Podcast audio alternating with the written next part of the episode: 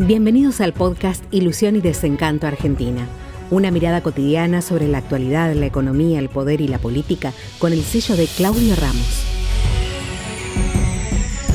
Lo hemos dicho, pero reiteremos.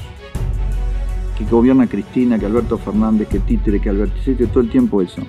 Alberto Fernández tiene una posibilidad y es plantearle a Cristina Kirchner que si esto no cambia, él se va. ¿Es un delirio? Yo creo que no tanto.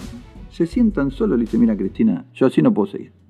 No puede ser FMI sí, FMI no, Club de París sí, Club de no, subsidio no, la calle, el ministro tuvo que sacar a los sardos, tuvo que sacar a Bielsa, tuvo que sacar... Eh, no, yo así, la verdad, no. Si vos querés seguir, yo me voy y seguís vos. ¿Qué haría Cristina? Eso es lo interesante.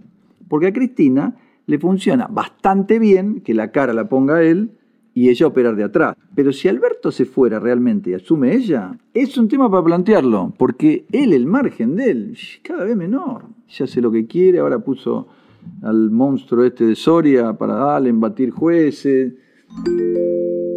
Eh, la credibilidad le bajó, según analítica y toda esa encuesta, 70%. Ya está en 30% de apoyo. ¿Por qué? Salud mal, educación mal, la calle un desastre, economía un desastre. Si ahora volvemos a cerrar, ay mamita, no quiero ni pensar, entonces, que, ya quedó muy retraído. Dígame, mira, vos, esto vos querés hacer esto, profundizarlo, pero yo me voy.